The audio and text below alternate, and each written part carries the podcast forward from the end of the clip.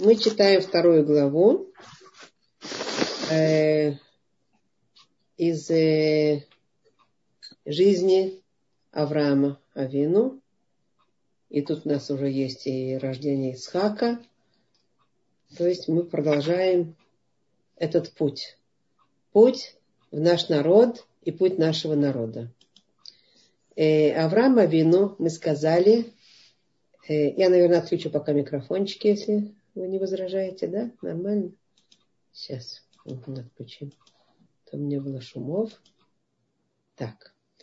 И мы сказали в прошлый раз, что Авраам Авину э, начал свой путь лех-леха, путь к себе, иди, иди туда, куда Творец ведет тебя, но это путь к самому, своему духовному я. Это совершенно определенный путь, который отличает наш народ только с помощью вот этих шагов, которые человек, который еврей делает к своему, к своей душе божественной, к своему тому Творцу, который указывает ему, дал ему душу и указывает ему весь этот путь нашей жизни. Это шаги э, Авраама Вину. И я хотела немножечко сказать, вчера я вам обещала, немножечко сказать такую э, симпатичную вещь, которую я слышала тоже одного из раввинов наших, э, кто это был, Рав Динер, Рав Динер сказал такую вещь, что мы, мы, человек вообще любит заниматься вопросами, почему и что будет, почему это так, и что с нами будет, да? Вот такие вопросы, это как бы наши постоянные вопросы. Почему, почему и что же будет. На иврите это называется лама вемайе. Лама – это почему, майе – что будет. Поскольку мы этим занимаемся, так э, Равдина просчитал эти э, гематрии этих слов. Лама в гематрии, гематрия 75, ламы 30, мем 40, а гей 5, 75. А майе, что будет, это тоже гематрия 75. Майе это мем это 40, гей это 5, а е это значит э, там будет 2 юда, э, это будет 20, 10 и 10, и еще гей гей 5 и 5, получается всего 30. Так всего вместе получается 45 и 30, 75. Случайно ли это? Ну, по мнению Равдинера, случайности нет. И недаром на эти вопросы, почему и что же будет, на эти вопросы есть один ответ. Лехлиха. Лехлиха. Почему лехлиха? потому что Авраам Авину начал этот путь, лях лиха, ровно в 75 лет, мы знаем, мы сказали, да? Вот Творец ему говорит, иди, лях лиха, 75 лет. И вот этот путь, который, который Авраам Авину нам прокладывает, это тот путь, который отвечает на все вопросы, почему и что будет. Только этот путь, других путей нет. Да, Нехмад, да, симпатично. Вот. Э, и глава наша, которую мы сейчас, которую мы сейчас э, читали в предыдущей главу, в предыдущей главе, в неделю, в предыдущий шаббат, шаббат, Ваера. Ваера продолжаются испытания Авраама, и мы сейчас приходим э, э, к истории о том, что является ему Господь, начинается так. И явился ему Господь в Дубраве Мамрей, а он сидел при входе в шатер во время э, зноя дневного. Ну и представим себе ситуацию. Сидит пожилой человек, Авраам Авину, 99 лет, у входа в шатер, и палит его знойное солнце. И мы уже знаем от предыдущей главы, главы, что он как раз сделал бритмила, обрезание – и открылся ему Творец в этот момент. Как написано здесь, явился ему Господь, а он сидел при входе в шатер. И что там делает Творец вместе с Авраамом Вину? Кстати, я хочу сказать, что прежде чем мы ответим, будем отвечать на эти вопросы. Э, Рав Шлом Шлома Вольбе, один из э, мудрецов нашего поколения, не так давно скончался, лет 10 назад, насколько я помню. Он был большой мудрец и большой знаток э, души человеческой, много книг замечательных. Так Рав Шлома Вольбе пишет, называет эту главу, главу Ваера, целый свод законов Хеседа целый свод законов по милосердию. Шухан Арух Шалем Шельхесед, так он называет это. Мы говорим о милосердии.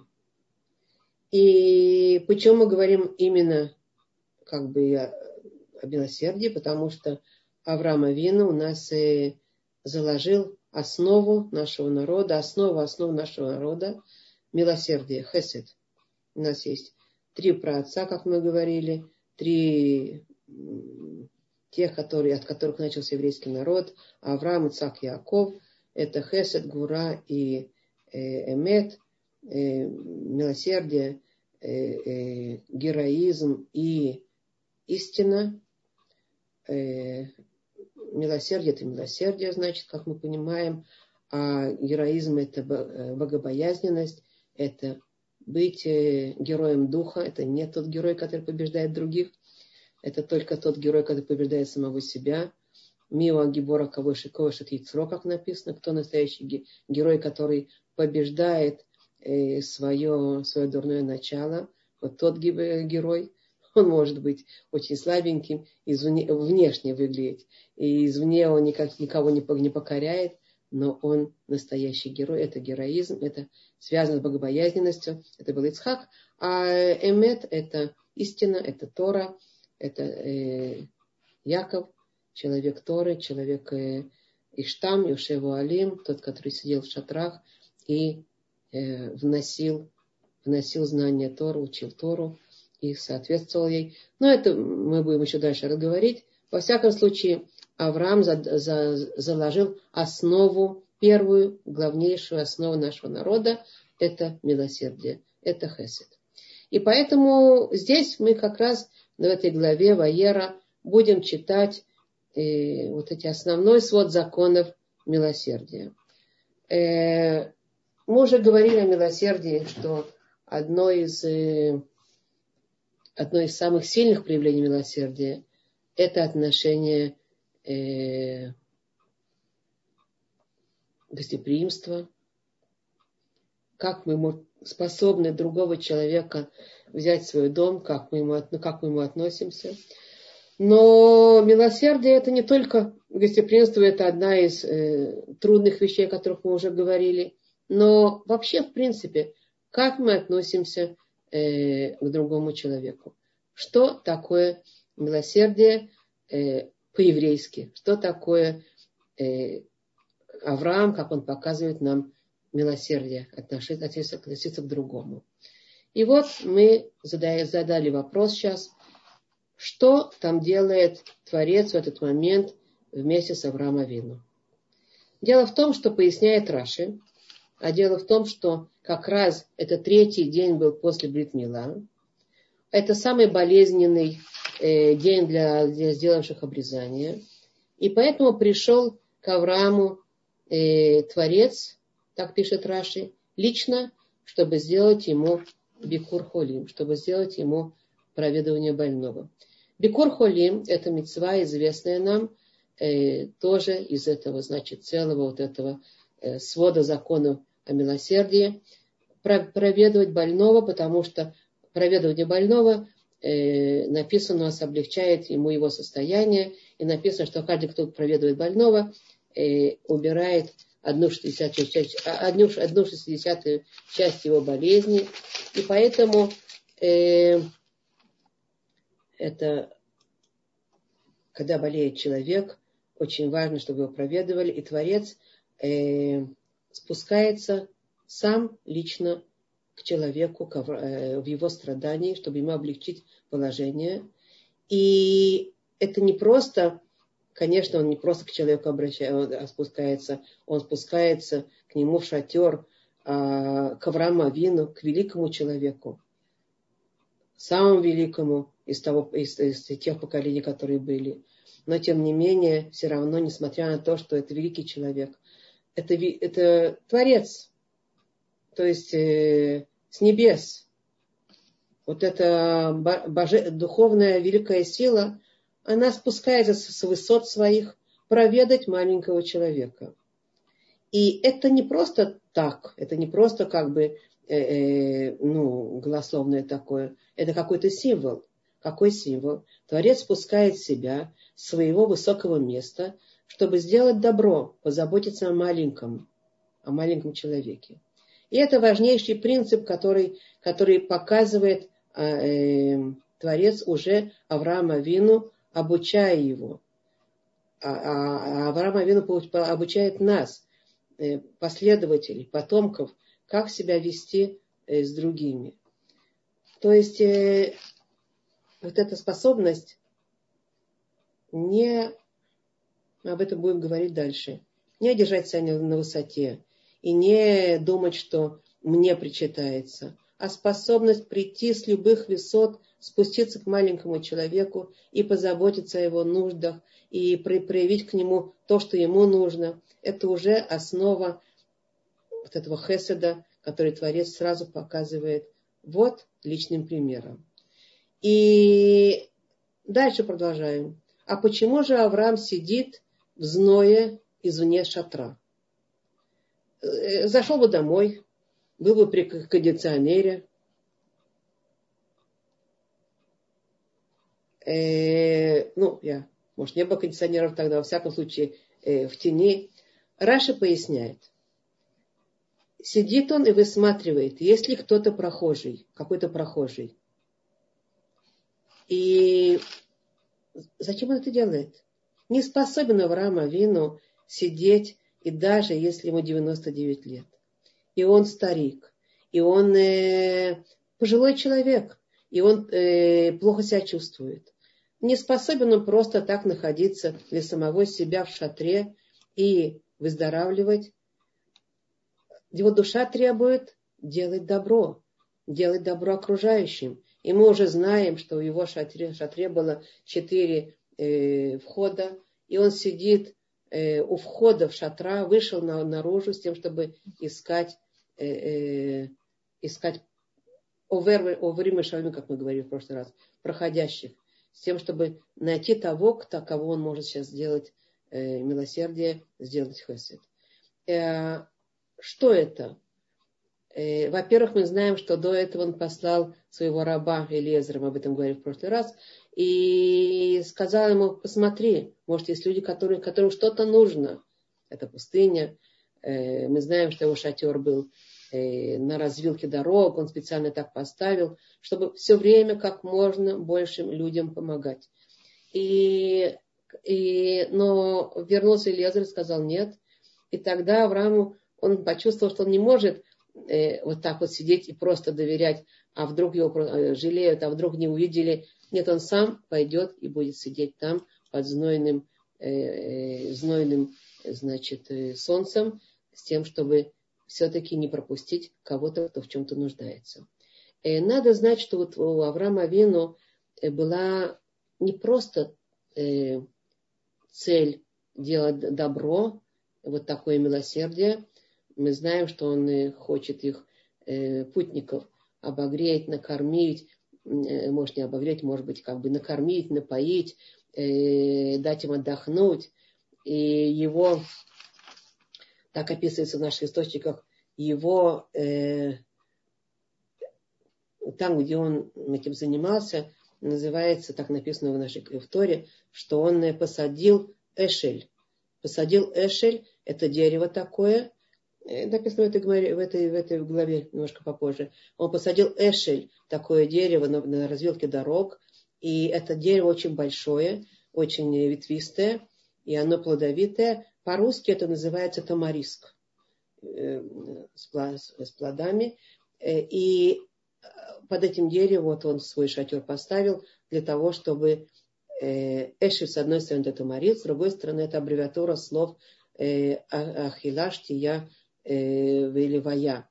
Э, еда, питье и э, провожание. То есть он занимался тем, что он э, кормил, поил и еще провожал потом. За ними шел и провожал людей. А, а есть еще пояснение другое, что это ахиля, штия, велина. То есть это эшель, это аббревиатура слов э, э, еда, питье и э, отдых, ну, э, ночлег, что он был готов предоставить, что это дополнительная вещь, которая в это входит, что это готов был предоставить ночлег, чтобы они переночевали. То есть он все время искал людей, кому же он должен сделать добро. Но самое главное, что это был не только э, э, принцип сделать добро, а самое большое добро, которое делал при этом Авраам Авину, он э, кормил, поил, давал отдохнуть. И когда они говорили ему спасибо, спасибо, он э, обучал их благодарить Творца. Он говорил им, э, скажите э, спасибо Творцу, Барух Хашем Люкей Альша. Как, какие там пять слов я забыла. Где-то записано было. Благодарю, спасибо, сейчас, где, сейчас, сейчас, сейчас, где-то я записала. Э, пять слов, он всего на всего пять слов. Сейчас, одну секунду.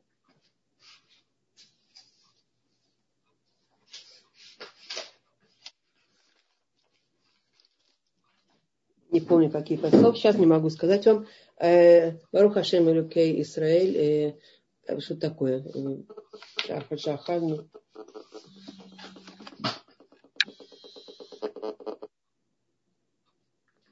То, что, за, то, что, за то, что меня накормил.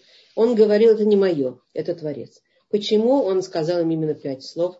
Потому что мы знаем, что мы, евреи, у нас есть законы говорить благословение до еды и после еды. И это Беркат Амазон. Это длинное благословение, это не пять слов. Но он понимал, что люди, которые ничего не знают и которым трудно вообще что-то э, э, как бы э, делать длинное, тяжелое. Он понимал, у него педагогические данные были, видимо, очень сильные, и он понимал, что он, он хочет им донести, что все это от Творца. Он хочет донести, что это не его, что Творец кормит и Творец дает, и его надо благодарить за то, что э, есть э, э то, что есть, что есть еда, э, питье, отдых. Ну, э, вот это была его основная цель. Эта цель была какая? Была, была цель, цель просветительная, как бы цель донести до них, что на самом деле э, они живут под Творцом. Но корень этой цели, как, как, э, в корне этой цели было, это не была цель э, его себя, себя показать и себя как бы сделать учителем. Его цель была сделать самое главное добро человечеству. Он понимал, что все предыдущие поколения – которые разрушали сами себя и погрязали все время в пороках еще и еще и еще. Пока люди не поймут, он взял на себя миссию такую, пока люди не поймут, что есть Творец, и от Него все идет, и Его надо благодарить, и к Нему надо обращаться, пока люди не поймут и не будут изменять, вот направить свои мысли к Творцу, и тогда они будут изменять свои пути, он понимал, что людям будет от этого только плохо, и он делал им самое максимальное добро, которое только можно сделать, э, обучить их, что есть Творец. А, и вот, но как, но каким образом? Он обучал очень простым образом, через еду, через питье, через самые такие э, э, простые вещи, которые через отдых, он их обслуживал, этих людей, которых он как можно больше мы знаем, что еще э, э, прежде чем он э, вышел Лех-Леха, они еще с Сарой э, до этого занимались обучением людей и приближением людей к Творцу. Но сейчас он продолжает эту миссию, он распространяет знания о Творце вот таким образом. Простым кормить, поить, обслуживать. И это одна из, кстати, больших, великих мудростей вообще в жизни мы часто пренебрегаем такими простыми вещами. Мы думаем, э, подумаешь, значит, э, что такое еда, что такое питье. Э, но известно, что именно через такие вещи, через простые вещи, накормить, напоить, позаботиться, дать отдохнуть, вот тогда открываются источники возможности влияния. Пока человек не будет пытаться влиять э, такими разумными способами, сухими способами. Донести, а, объяснить, доказать. Не открываются источники, не, открывается, не открывается э, сердце человека. Потому что э, сердце человека реагирует на, на эмоциональные посылы, на теплые посылы, на добрые посылы. А только после этого оно способно воспринимать, ну, транслировать свою эмоциональную информацию на какие-то разумные как бы э, действия разума. Это глубокая вещь, я не, не, не, не, не собиралась сегодня говорить, но во всяком случае напомнила, что это так работает, и поэтому э, Авраам Авину, зная это, он именно этим занимался. Кстати, а, к слову, э, на мы, женщины, если мы пренебрегаем этим величайшим оружием, как бы таким, э, ну, средством кормить, поить, и вот через это, через наши руки теплые, сварить, накормить, напоить, э, обласкать, а после этого влиять, после этого обучать. Мы все хотим обучить наших детей, мы все хотим, чтобы они э, как бы пошли по правильным путям.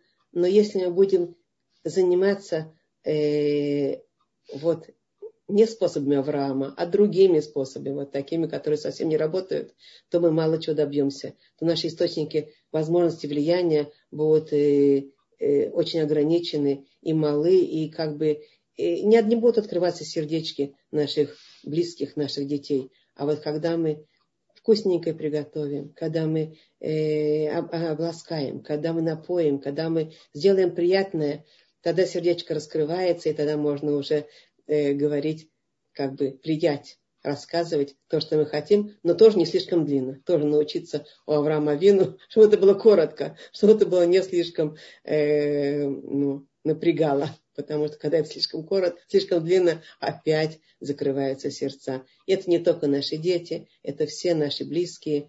Это величайшая сила наша женская э, накормить, напоить, обогреть, э, не стоит ей пренебрегать. Многие люди сегодня в наше современное поколение, э, ну, подумаешь, есть полуфабрикаты, есть то, есть все, возьми бутерброд, возьми это, возьми это, теряются, теряются эти величайшие возможности влияния, влияния настоящего нашего еврейского. Так вот, э, Авраам Авину, он это знал, и поэтому он этим занимался, делая самое большое добро людям, которые возможно, приближая их к Творцу через вот это, такая, такие как бы, мудрейшие возможности. Это просто милосердие, которое тоже само по себе очень важно людям. Обогреть, накормить, напоить. Значит, обогреть сердцем, напоить, накормить и дать отдохнуть, проводить.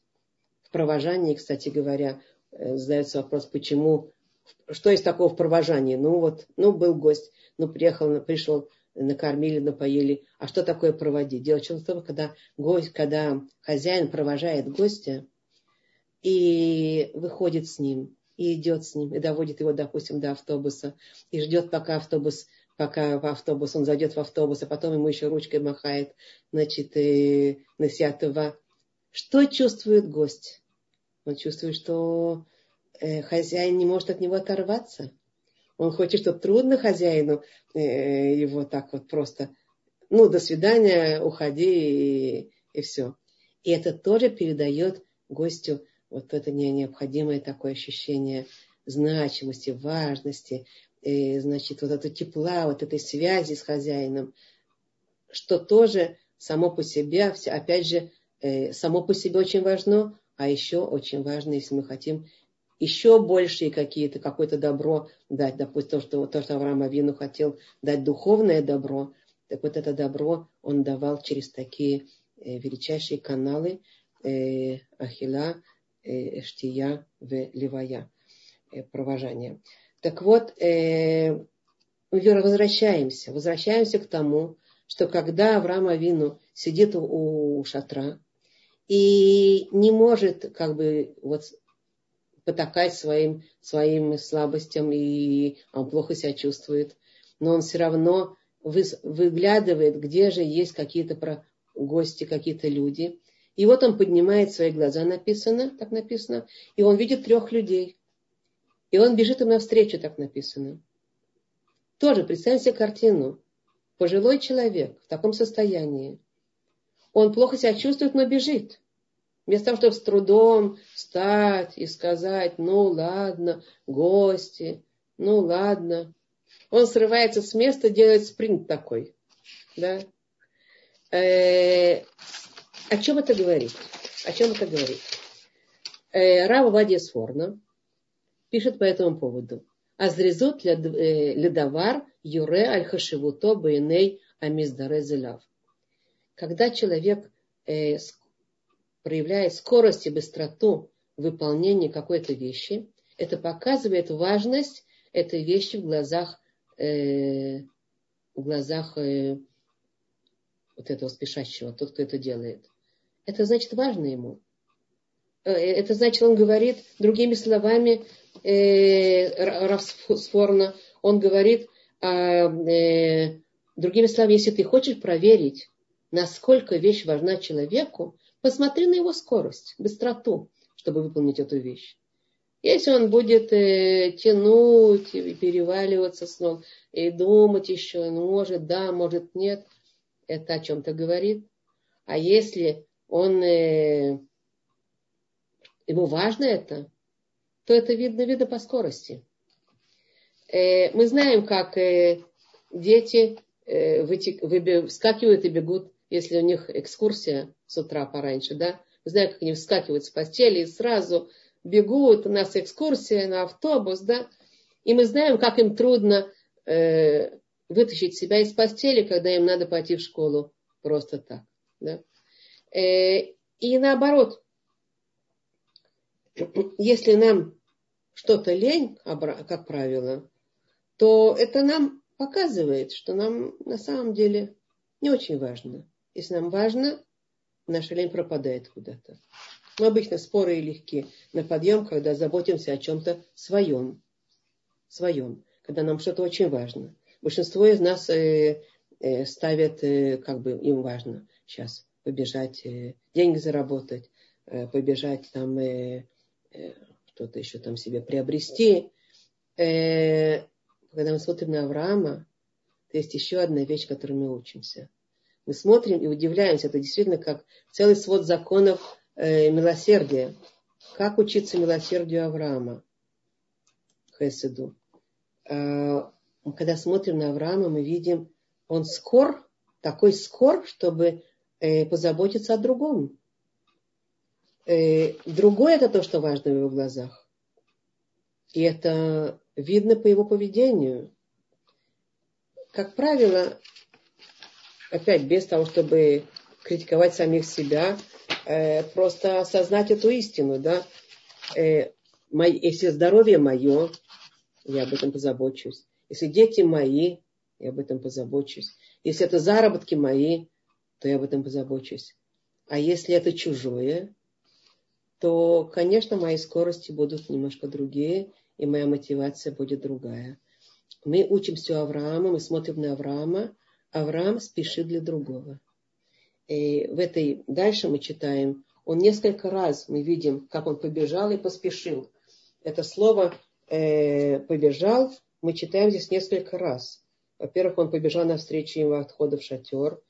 Э, во-вторых, э, он сказал, э, и поспешил Авраам в шатер к Саре, и сказал, поторопись, опять поторопись, лучшие муки замеси и сделал лепешки. И к скоту побежал Авраам, и взял теленка нежного и хорошего, да, и так далее, и так далее.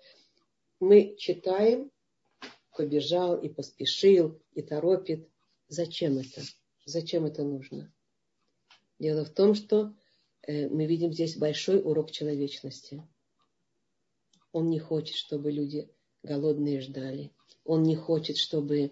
Э, он хочет сделать им максимально быстрое добро. Он не жалеет самого себя опять, вспомнив, в каком он состоянии, что он болен, что он после бритмила. Это вообще великий урок, урок человечности.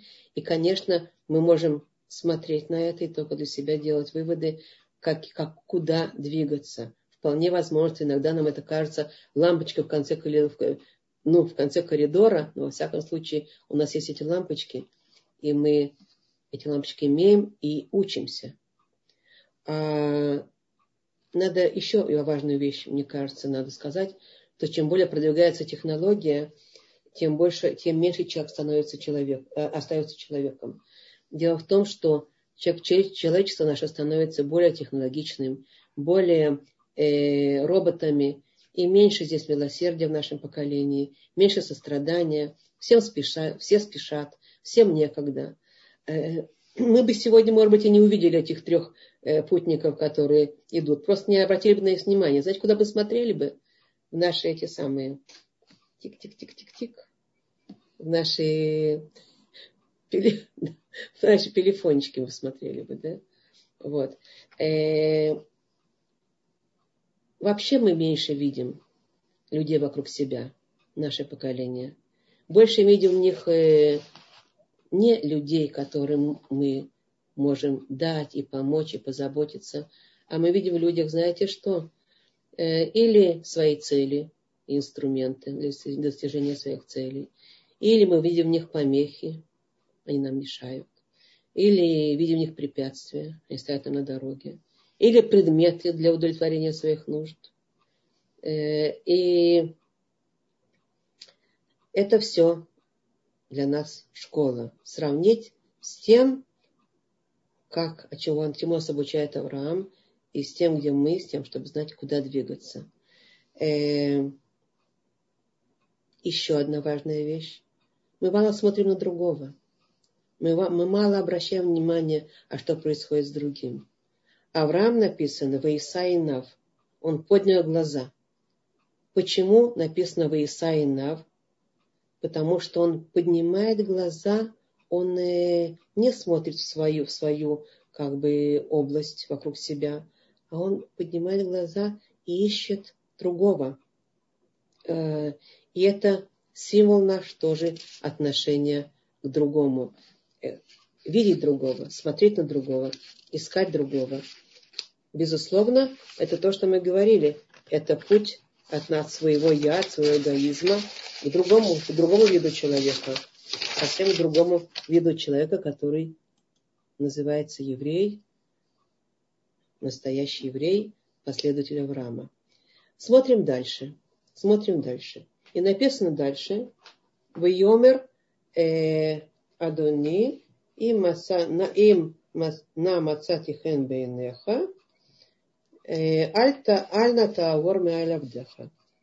И говорит он, э, господин мой, если я облел, облел благословение в очах твоих, не пройди мимо раба твоего. А опять мы читаем здесь интересную вещь. Во-первых, спрашивается, кому он это говорит. Кому это он говорит вот такую, вот такую фразу? Мы знаем, есть несколько пояснений по этому поводу.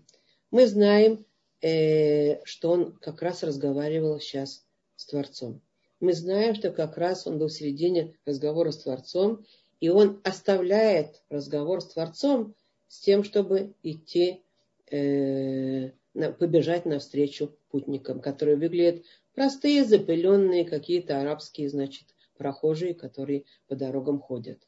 Э, мы знаем, на самом деле, с предыдущего мы поговорили в прошлый раз, что это Творец недаром послал, он послал этих ангелов, трех ангелов, но выглядят они совсем не так. Они выглядят как вот эти арабские путники, и он бежит навстречу им, их, навстречу им, чтобы им служить, и он оставляет Творца. Есть вопрос, как он оставляет Творца. Он сейчас разговаривает с Творцом, Творец пришел его проведать. А, поясняют нам наши мудрецы, что Творец ему сказал, ты иди, и ты сейчас занимайся людьми. Как бы он его, он его отпустил от себя, и это одна из, опять же, одна из, один из законов у нас, что э, Ахнасат Орхим Гдола Микабарат Пнейшхина. Значит, настолько величина, велич, величина вот этого заслуга э, гостеприимства, брать, значит, заботиться о, о путниках, о людях, что даже э, она, это больше, чем вот стоять и разговаривать с Творцом. Вы знаете, мы, как правило, не так думаем. Мы стоим, говорим с Творцом, мы молимся, я очень занят, извини, пожалуйста, у меня молитва. Знаете, я часто, э, люди говорят там, э, э, даже в семейных э, каких-то делах, простых семейных делах, э, там надо помочь, надо что-то сделать, э, говорят, нет, нет, я сейчас, я сейчас молюсь, у меня очень важный у меня разговор с Творцом. Творец нам говорит, нет, нет, ты извини. Ты извини. Это не совсем так. Самое главное, ты иди, делай другому милосердие. А, так что просит? Так что просит Авраам? Он говорит, я иду заниматься другими людьми. Я иду помогать. Но если я угоден в твоих глазах, так, так написано, если я угоден, понравился тебе. Я перевела эту фразу. Я привела, кажется, да? Перевела эту фразу. Э, если, если господин, если обрел, обрел благословение в очах твоих, не пройди мимо раба твоего. Что, то есть не оставляй раба твоего. Что он говорит? Он обращается к Творцу и говорит ему, да, это одно из первых пояснений.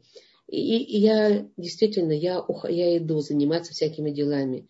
Но будь со мной тогда, когда я иду помогать людям. Не только когда я с тобой лично разговариваю и беседую, и когда я от тебя ухожу к людям, заниматься твоими созданными. Вот тогда помогай мне. И помогай мне их утешить, и помогай мне их, э, их кормить, и с ними говорить, и помогай мне их обучать. Будь со мной везде, везде и всегда. И когда я занимаюсь техническими делами, такими как вот э, э теленок, молоко, э, там э, техническими всякими мелочами, едой, питьем, заботами, не оставляй меня. Иди со мной везде. И я хочу, чтобы твоя, твоя святость и присутствие были, были всюду со мной. Это э, обращение э, Авраама Авину. И на самом деле мы знаем, что именно это Творец с нами делает, когда мы просим Его в каждом простом нашем действии, в наших элементарных технических как бы, э, действиях в нашей, по, нашей жизни, мы просим его быть с нами. Он с нами. Он с нами. Мы часто думаем, уф, как часто женщина говорит, сколько можно, ты убираешь, и опять варишь, и опять это, и никакой благодарности нет, и сколько это можно. Э, эти дети, это уже на нервы действует, и сил нет. Если мы воспринимаем это по-другому, вот так, как нас обучает Авраам Авину, то мы знаем, что мы мажем этот э, бутерброд, и с нами Творец мажет этот бутерброд. Если мы воспринимаем это так, мы кормим этих детей, а они говорят, уф, невкусно, хотим что-то другое. А с нами Творец. Он нам помогает в этом. И мы знаем, что мы вот это выбираем и стираем. И если мы это воспринимаем таким образом, то он с нами. Дело в том, что от нашего, подразумев... от нашего подразумевания, от наших молитв к Творцу зависит на самом деле, где, э, где находится Творец по отношению к нам, и где мы по отношению к Нему. И можно заниматься самыми примитивными техническими делами, и Творец, Он с нами, если мы с Ним. Если мы просим его быть с собой, если мы понимаем, что эти технические дела простые, совершенно надоевшие уже, рутинные дела. Дела это не просто рутинные дела. Это внесение вот этого милосердия Творца в наш мир, внесение этого, эти, эти заботы об окружающих. Это величайшая, величайшая заповедь, которую мы выполняем, и Творец с нами. И э, по поводу этого, это опять глубокая вещь, я только одним словом скажу, мы об этом немножко уже немножко говорили, но я напомню, э, не будем углубляться. Дело в том, что э, пишет, э, сейчас, Раби Исоя Салантер, насколько мне помнится, он сказал, э, Адам, немца, Бамаком Шохошев немца. Во. Значит так. Человек находится в том месте, в котором он думает, что он находится. То есть наши мысли создают те места, в которых мы находимся. Если мы думаем, что находимся в мире таком, уф, рутинном, техническом, где же Кадор Бруху, то мы в этом мире находимся, к сожалению. А если мы думаем, что Творец с нами во всех этих технических вещах, и это нет технические вещи, вот это, вот это настоящее как бы служение Творцу в этом мире, вот это настоящие наши заботы, в которых он нас сопровождает, и это то, о чем Авраам просит, не оставляй меня в этих всех делах, да, я иду делать все эти дела, ты со мной, то тогда он с нами, то тогда он с нами, тогда он с нами действительно, и мы можем это и чувствовать, и, и, и видеть, и совсем по-другому все эти технические дела делать. Хорошо. Так это, это первое, к кому обращается Авраам Авину. Второе, к кому обращается Авраам Авину. Второе, как мы знаем, э, Тора, она вещь э, глубокая, и пояснений очень много. Я привожу только часть, и там еще много всего э, совершенно замечательно, но я привожу только часть, но основную, которую я считал нужным. И вот э, второе, к кому он обращается, он говорит этим людям вот этим арабам, вот этим простым путникам, которых он видит перед своими глазами, господа мои, господин мой, э, если я понравился, если я угоден в ваших глазах, не проходите мимо раба э, вашего. Что это значит? Э, не проходите мимо меня. Сделайте мне одолжение. Э, зайдите в мой шатер. Э, дайте мне возможность вас накормить, напоить, обслужить. Удивительно. Удивительно, что он так обращается. Он что, забывает, кто кому делает добро? Он обращается снизу вверх, не сверху вниз.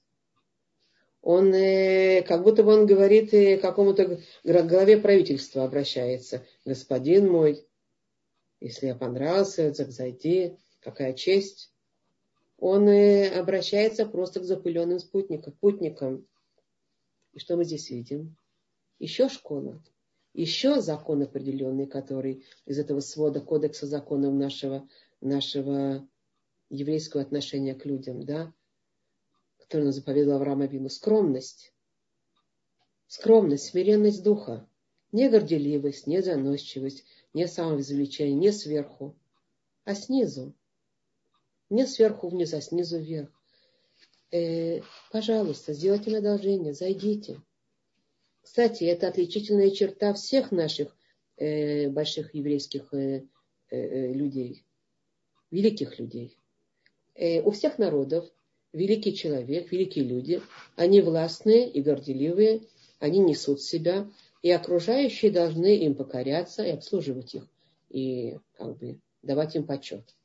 А у, у еврея великие люди другие. Это показывает Авраам Авину своим поведением. Э, это правда. Кто действительно столкнулся с еврейскими мудрецами, с настоящими еврейскими большими людьми, они видят, что это не властители, которые ждут к себе почета и ждут к себе вот этого послушания и, и смирения, а это слуги народа. Это скромные люди, хотящие только помочь, хотящие только дать. Не народ существует для них, а они существуют для народа. Это слуги. И это то, с чем обращается Авраам Авину. Опять я надеюсь, это, это та форма, которая говорит об этом, как, как ведет себя Авраам Авин, это для нас э, определенный э, закон поведения и определенная как бы веха, на которой мы должны себя про, про, про, промерять. Да? А, и может это слишком высоко для нашего, для нашего слуха? Слишком или ничего? Я говорю вещи слишком возвышенные, слишком далекие от нас или доступные? Ничего, доступно. Потому что мы сегодня живем в мире совсем другом но наши еврейские, они, они действительно, вот это наши эталоны, это наши идеалы. И чем больше человек Чем больше еврей, тем больше он соответствует именно вот этому. Да. Так вот, э, так вот, э, кстати, уважение, которым пользуются э, наши великие еврейские люди, это не внешнее уважение, это внутреннее уважение. Как написано в Вишне, Арудеф Ахаре Акавод, здесь Мишна Перки Авод, Арудеф Ахаре Акавод, Акавод Бурех Мимена. Вабурех ми Акавод, Акавод Рудеф Ахарав. Тот, кто преследует почет, этот почет от него убегает. А тот, кто э, убегает от почета, почет его преследует, за ним бежит. Только главное не, не оборачиваться. Главное не оборачиваться, не смотреть, бежит уже или нет. Потому что это уже все. Да. Что это значит? Поясняют наши мудрецы, что речь о внутреннем почете, который действительно дается людям, которые убегают от почета. И действительно, э, мы знаем это, это простая психология. Э, людям, э, люди очень не любят давать почет тем, кто для себя требует этот почет. Вот такие они себя возносят, и вот почитайте меня. Вполне возможно, что в лицо они вынуждены дать этот почет и выражают это. Но в сердце своем они чувствуют то, что чувствуют, э, а и за спиной могут посметь, посметь сказать то, что на самом деле чувствуют. Да? Но кому люди действительно дают настоящий внутренний почет? Э, это те, которые скромные, которые никогда не просят для себя почета и не ожидают почета. И вот эти вот такие слуги народа, которые вот такие, как Авраам, представьте себе, Авраам был окружен огромным почетом, вы знаете? Вокруг Авраама был такой почет, его вокруг все как бы... Но, но, но именно этим он и заслужил, он совершенно его не искал. Он еще и еще и еще обращался к людям по-настоящему, искренне, снизу вверх, а не сверху вниз. И поэтому настоящий внутренний почет, он его преследовал, так как всегда таких вот людей их хочется уважать. Им хочется давать этот почет, потому что они ничего для себя не тянут силы и не требуют. Да? Это естественный психологический такой момент. Э, и э, такой внутренний почет дается людьми, людьми с радостью. Да. И это мы видим у Авраама Вину, Э, самое главное в этом, это то, что Авраам Авину повторяет, понимает и повторяет урок Творца. Как Творец себя уменьшил, уменьшает, чтобы прийти к человеку, проведать человека. Так и Авраам себя уменьшает во имя обслуживания и помощи э, всяким разным людям. И это же тоже нам завещено Авраамом.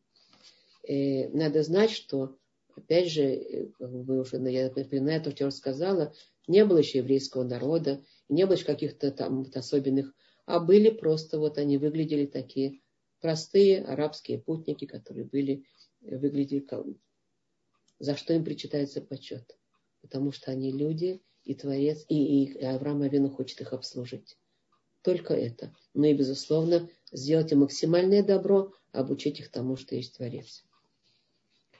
Э, дальше, дальше мы продолжаем по этому своду законов милосердия.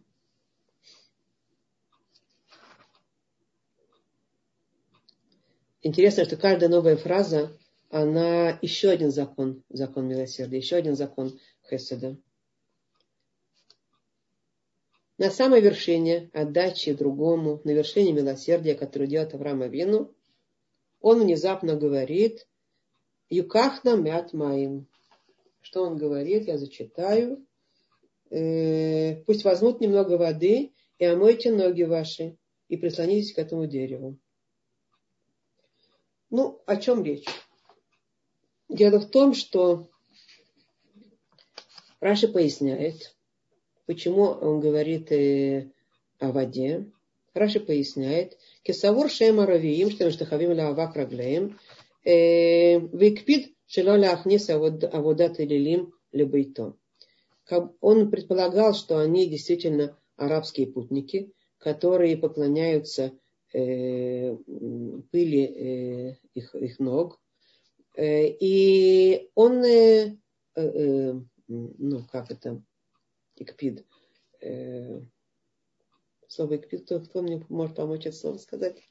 Икпид по-русски. Э, кто-то может мне это слово сказать? Икпид, не знаете такое слово? Э, ну, это старательный.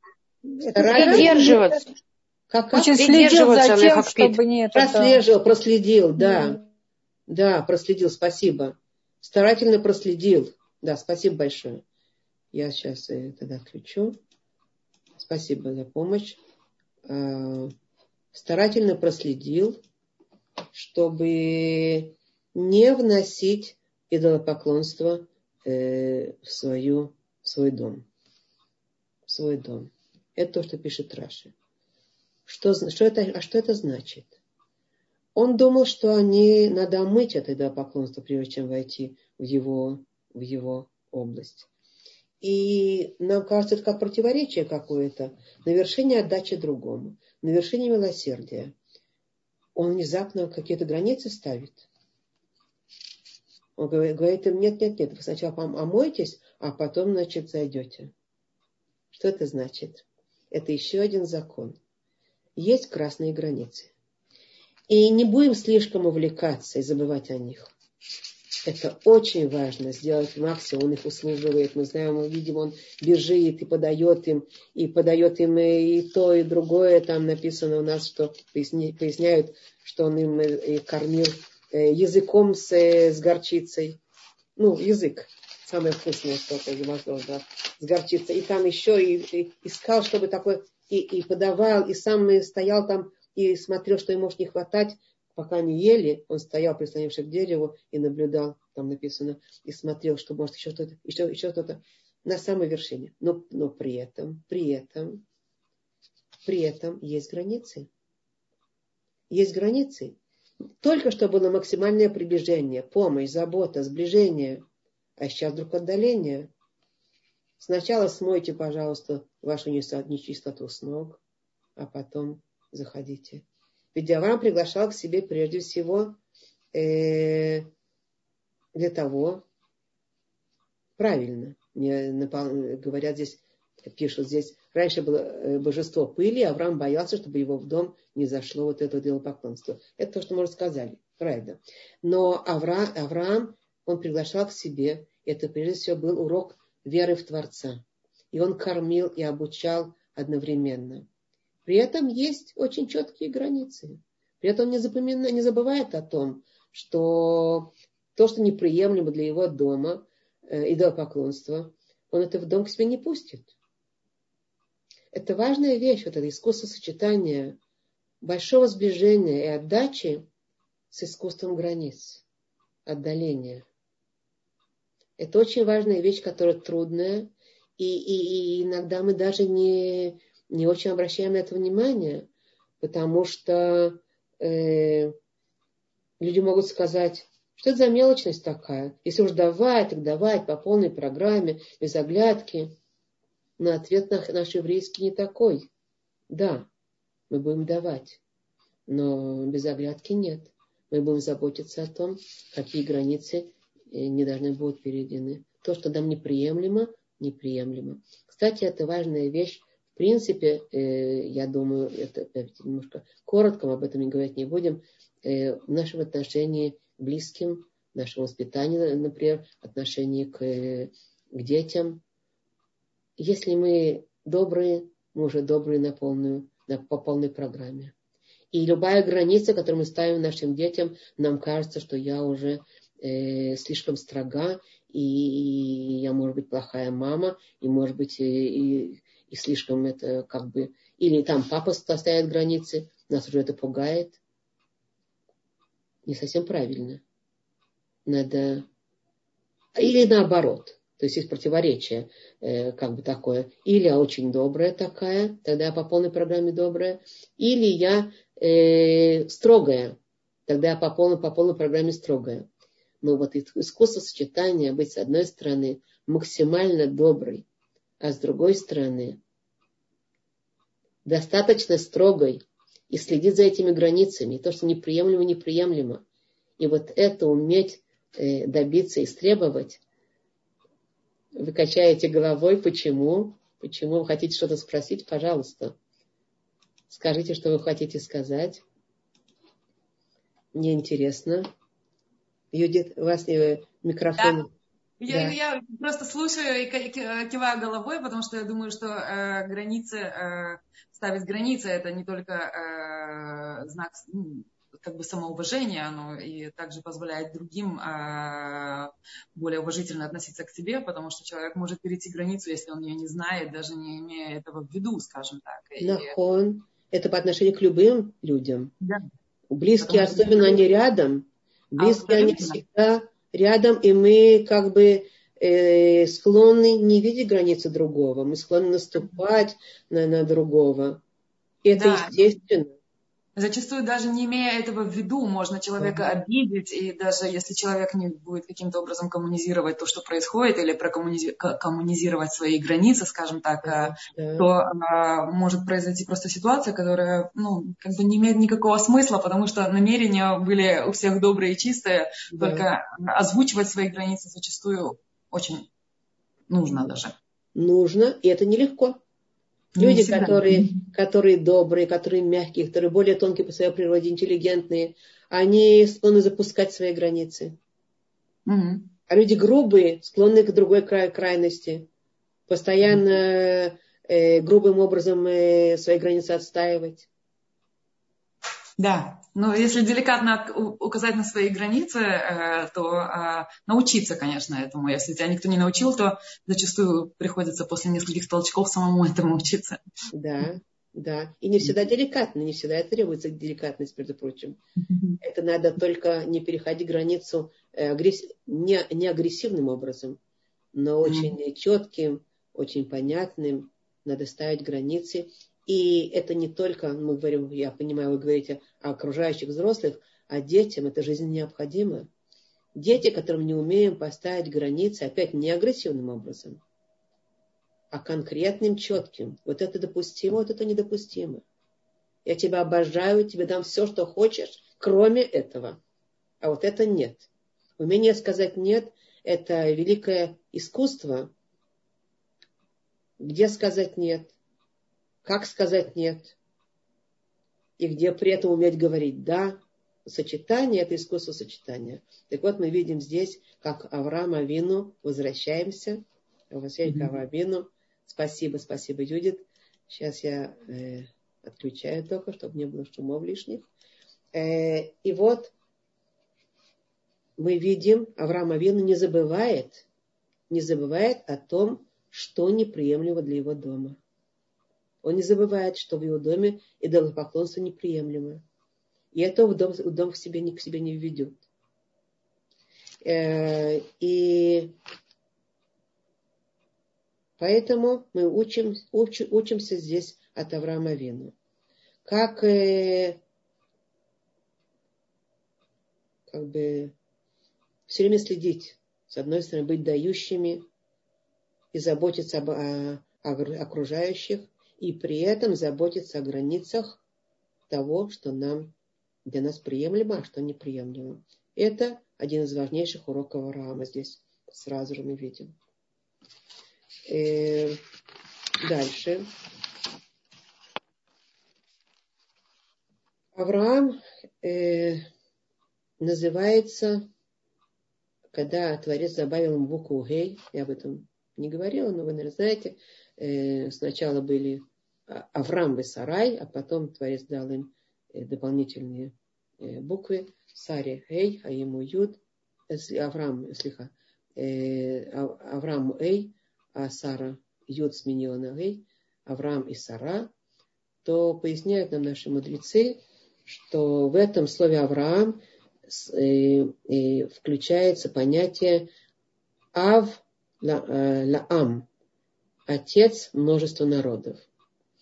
Э, мы знаем, что Авраам это не только отец нашего народа, он отец множества народов, и он как бы, вот это благословение, от него идет благословение всему человечеству, о котором мы уже говорили, он начало и благословение для всех народов.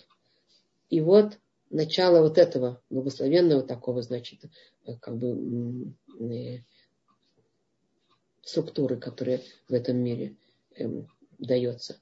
И вот и тут, и тут, несмотря на то, что он Авраам множество народов, он все равно, он все равно, он стоит на том, что да, я Авраам множество, я, я а, отец множества народов, но тем не менее я, не, я буду нести, или может быть именно поэтому я буду нести вот это Тора.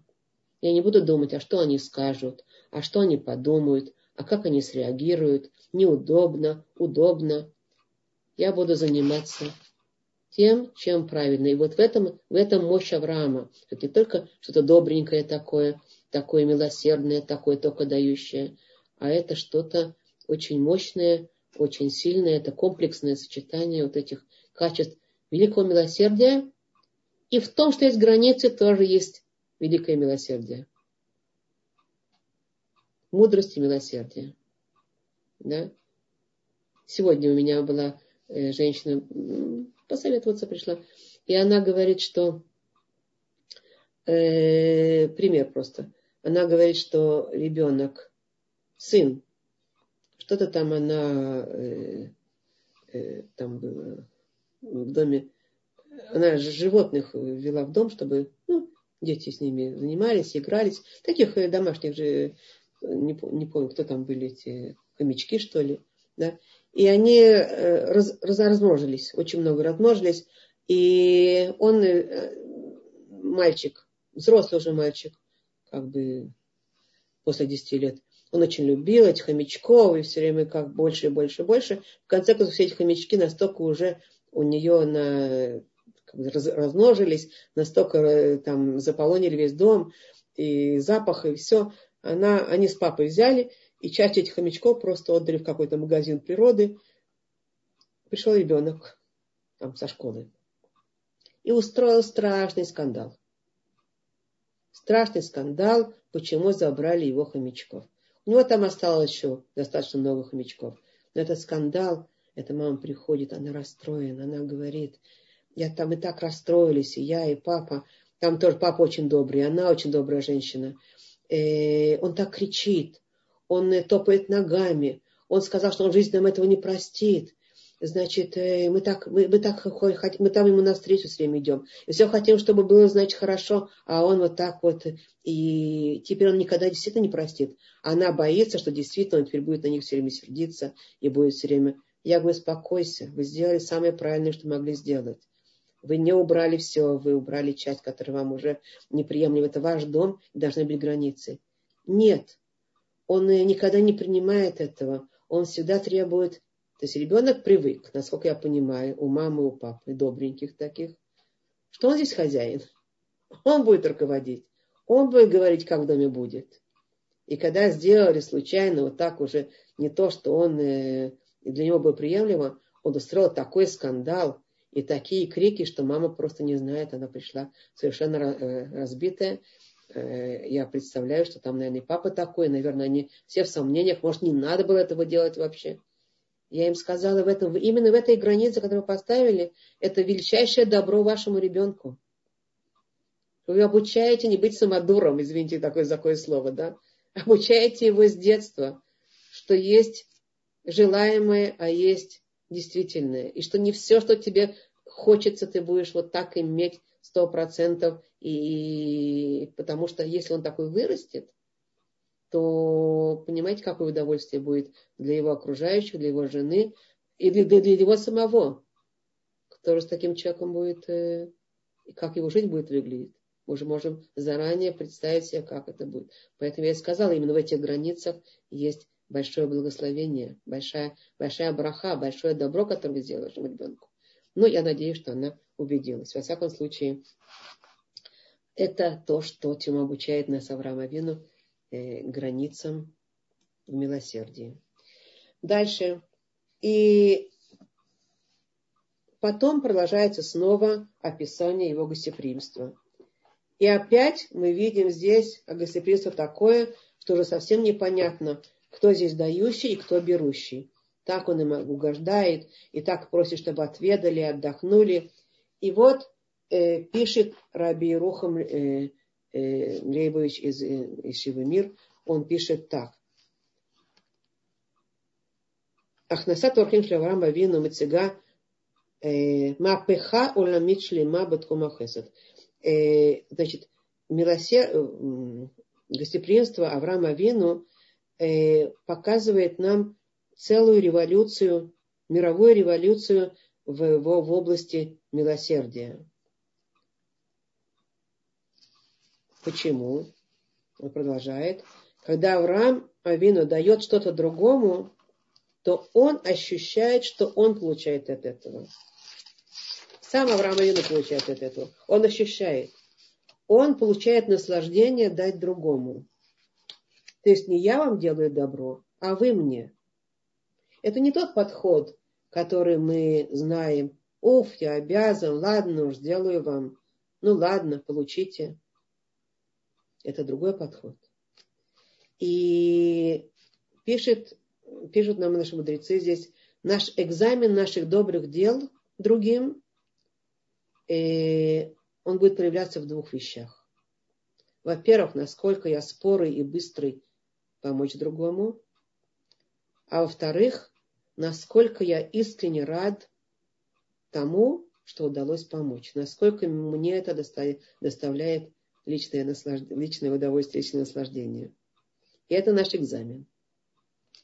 И э, Равирухам, о котором мы сказали, говорит, что это похоже на хозяина магазина, который видит, э, что вошел покупатель, и он, конечно же, прыгает вокруг него, чтобы тот купил.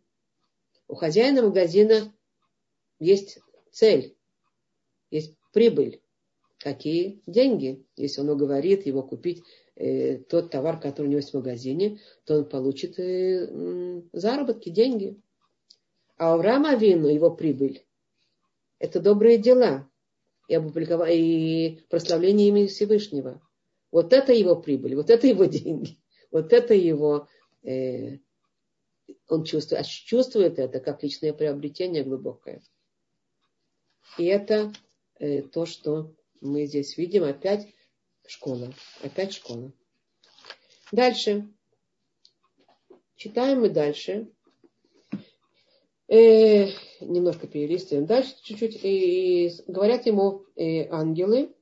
Говорят ему, спрашивают ему ангел, в Юмру, Элав, а е сарай штыха. В Йомер и Небоэль. И спрашивают они его, где Сара, жена твоя? И он им говорит, вот в шатре. Задается вопрос. Э, мы знаем, что это ангелы. Зачем им надо было спрашивать, где Сара? Кому это нужно? Э, наши мудрецы говорят, Раши пишет, Раши пишет, классический пояснитель. Э, Йодима йо и это они знали, где она была. Эля леодиало шецнуайта. Гдели лихавев лихавеваль бала. Они знали, где она была. Не ангелы.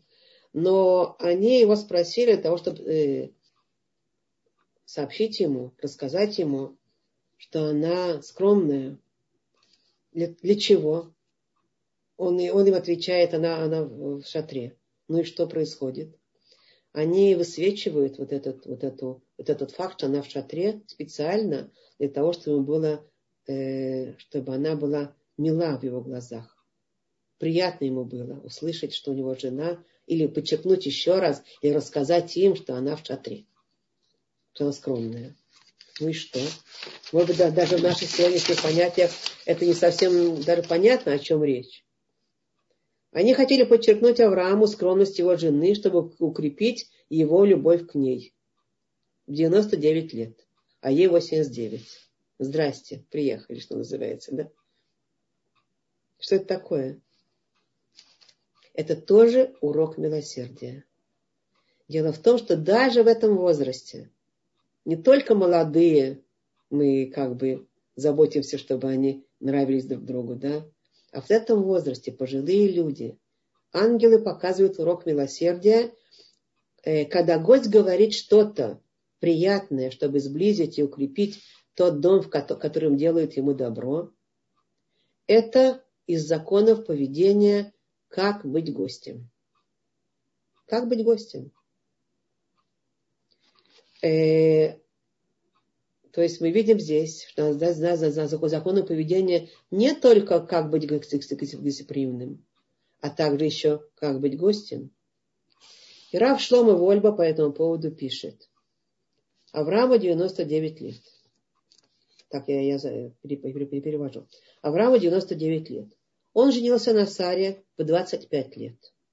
То есть они уже 70 с лишним лет женаты. Мы учим здесь исповедение ангелов. Это большая школа для нас.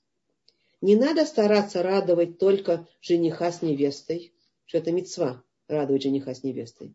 Если вы знаете, такая мецва, весамех хатам векала. Э, известная мецва еврейская, что когда я, может, уже известная, я не повторяю немножко повторение, мать учения, да, но когда, значит, евреи э, приходят на свадьбу, можно увидеть э, две разные картины. В одном зале свадьба еврейская по законам еврейским, а в другом зале свадьба э, может быть, еврейская, но без законов еврейских, без э, понимания этих вещей. В том зале, где не еврейская, да, не, не по, по этим законам. Сидят люди, пришли на свадьбу, усаживаются за столики, сидят, кушают, получают удовольствие. Для этого они пришли. Посидеть за столиками, получить удовольствие в ресторане, я знаю где – ну, немножко почествовать, значит, э, сказать Мазальту. Но самое главное, во, во время чего они пришли, провести приятный вечер. Да? Ну и сказать Мазальту. Можно, можно сказать Мазальту, можно дать подарки, нет проблемы. Когда мы приходим в другой зал, где это идет по-еврейски, очень часто мы видим, что люди даже не садятся за столики. Они выплясывают. Они выплясывают перед невестой, перед женихом. Они их веселят. Они стараются еще и еще подойти ко всем родственникам. Поздравляю, поздравляю, дать благословение, кучу благословений. Что это такое? А вы не должны посидеть, покушать. Не для этого приходят люди. Может, они перекусят, если они голодные, немножко присядут, что-то перекусят, что-то возьмут, что-то в баре возьмут но не пришли до того, чтобы получить сейчас, провести сейчас замечательный вечер для самих себя. И покушать э, там порции такие, того и другого, и пятого, и десятого. Они пришли для того, чтобы сделать митцву самых хатаны кала, и они всячески стараются этим заниматься. Да? Это митцва. Так я возвращаюсь к, к тому, что пишет Равольба. Не надо стараться радовать только жениха и невесту, что это митцва и говорить вещи всякие, чтобы они нравились друг другу. Ну, когда жених невеста говорит жениху, ой, какая у тебя невеста, а невесте говорит, какой, какой у тебя жених, да, замечательно. А также пожилые люди. И даже наши святые проматери и праотцы, надо стараться делать все, чтобы усиливать любовь между ними. Это в этом заключается семейная жизнь, жизнь, жизнь, жизнь у евреев. Всегда еще и еще заботиться об усилении любви. Это то, что пишет Рафшлома Вольба. Смотрите, это не пустые слова. Э, в настоящих еврейских домах, которые живут по этим законам, э, их семейная жизнь не переходит в такое пустое существование один рядом с другого, потому что уже 70 лет прошли, прошли рядом, и, и, и все уже, уже такая рутина скучная. Надо искать, э, что, чем заняться. В еврейских домах они еще и еще заботятся. Опять же, мы сейчас говорим о том, что ангелы позаботились, чтобы э, еще сблизить, э, больше любовь сделать между Сарой и Авраамом. Да? А я говорю дополнительно о том, что люди в возрасте все время заботятся о том, чтобы их любовь еще и еще обновлялась, росла, двигалась только больше и больше. И окружающие кто выполняет заповеди по-настоящему, они стараются этому не только не мешать хасушалом, как часто бывает в семейных отношениях, э, те, которые не знают, как себя вести, а еще и еще укреплять и помогать и хвалить одного в глазах другого с тем, чтобы увеличить вот это, э, вот это чувство. Э, и есть еще один закон, который у нас есть по поводу, э, по поводу гостеприимства. Это э, взаимная отдача между э, гостями и, и, и как это, хозяином, хозяин, который привел гостей, э, что гость в Беркат Амазоне благословение всегда говорит, добавляет, и будет дом полон, э, этот дом полон, этот стол полон всегда. Он благословляет э, хозяина, который его накормил. Ну, мы говорим, что Авраам Авину всегда направлял их на то, что это не мое, а благодарите Творца, он их обучал. Хорошо. Э, дополнительно, что я хочу сказать, еще одну маленькую вещь. Есть еще очень много там всего, но я на этом кончу. Мы уже основные как бы, вещи просмотрели э, из того, что я хотела сказать. Дополнительная вещь, которая важна мне вам как бы рассказать, это о смехе. Поскольку в, этот, в эту главу мы читаем рождение Ицхака. А рождение Ицхака, э, его корень, слово Ицхак, это цхок, это смех. И я хочу сказать здесь важную вещь, что смех – это великая сила. Но надо знать, что есть разного вида смех. смех. И тут пишется об этом как раз. Э, Амагидла Мезрич напишет. Смех – это суть Ицхака. Корень имени вот, Ицхак. Схок. А цель смеха – исправление мира. О чем речь? Что он говорит? Попытаемся понять. Дело в том, что Авра... Э, Творец в главе Лехлиха говорит Аврааму э, следующую вещь. Он говорит ему,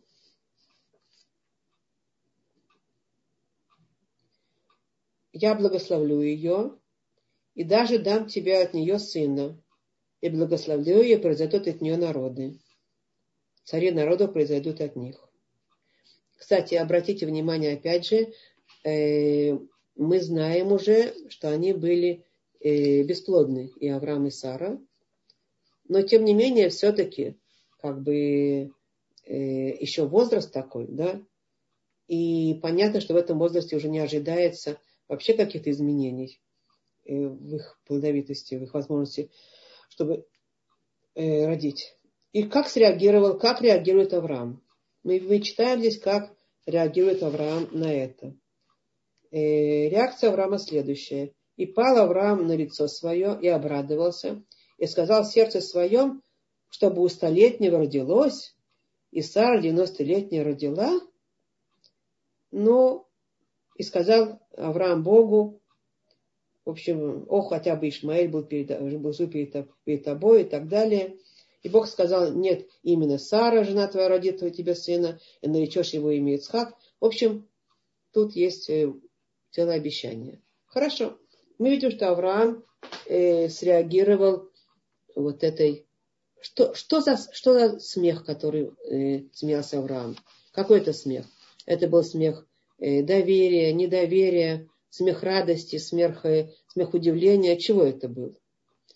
И наши мудрецы поясняют, что поскольку он здесь э, э, говорит, э, э, говорит, э, что он говорит, вы сказали? Сейчас. Э, и пал Авраам на лицо свое. Э, это падение, это когда, когда падает вниз человек, это произведение благодарности, проявление величайшей благодарности. Да? Поэтому наши мудрецы говорят, э, Авраам э, очень благодарил Творца.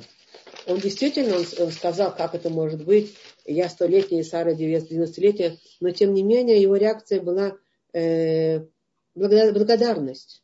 А благодарность. После этого, после этого мы читаем в этой главе И говорят ангелы, сообщают, что, значит, э, что будет, что будет ребенок. И что говорит Сара? Сейчас мы читаем это. И Сара слышит. И сказал ангел, я возвращусь к тебе в, то, в это же время, и будет сыну Сары, жены твоей. А Сара слышит у входа в шатер, который позади него. Авраам и Сара уже были старые, пришедшие в лета, а также перестала быть у Сары обычной у женщин. И Сара внутренне рассмеялась, написано, сказав, после того, как я старилась, будет у меня молодость, да господин мой, мой стар. Так Сара реагирует. И... Э, хорошо. Раша объясняет, объясняет этого, по поводу этого.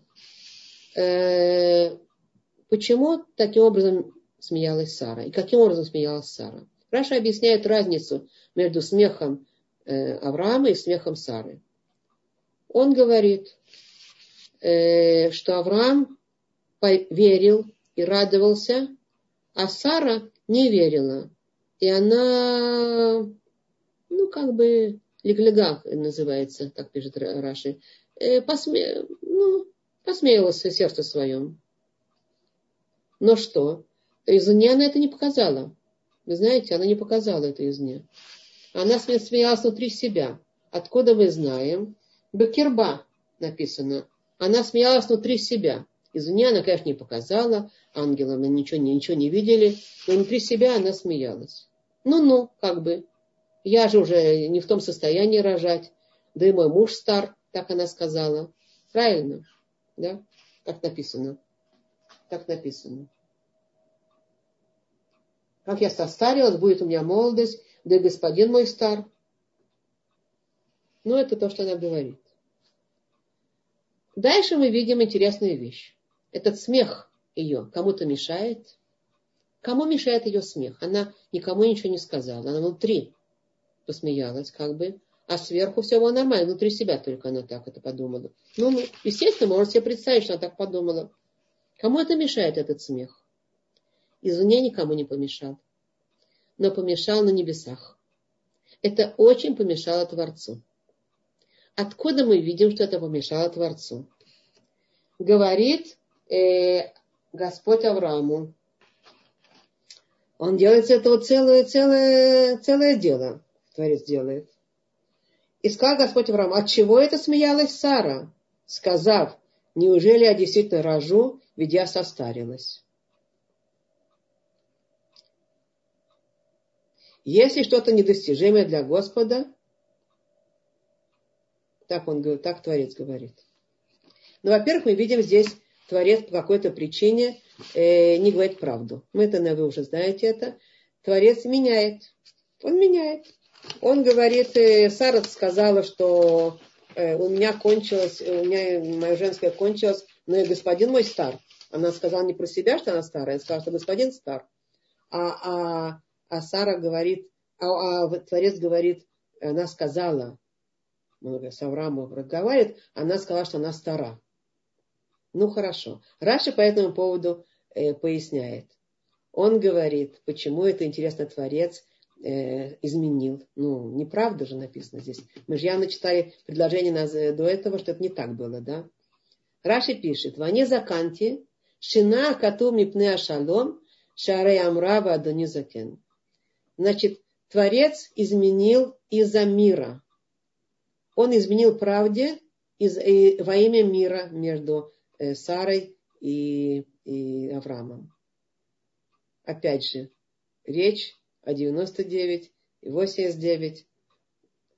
Творец счел нужным изменить, чтобы охранять мир и уважение между супругами, даже возраста 99, он, он неправду говорит, что Сара сказала, я же состарилась. Да. Но дальше, поскольку хорошо мы видим здесь опять школа определенная, что во имя мира надо изменять, называется. Изменить правде.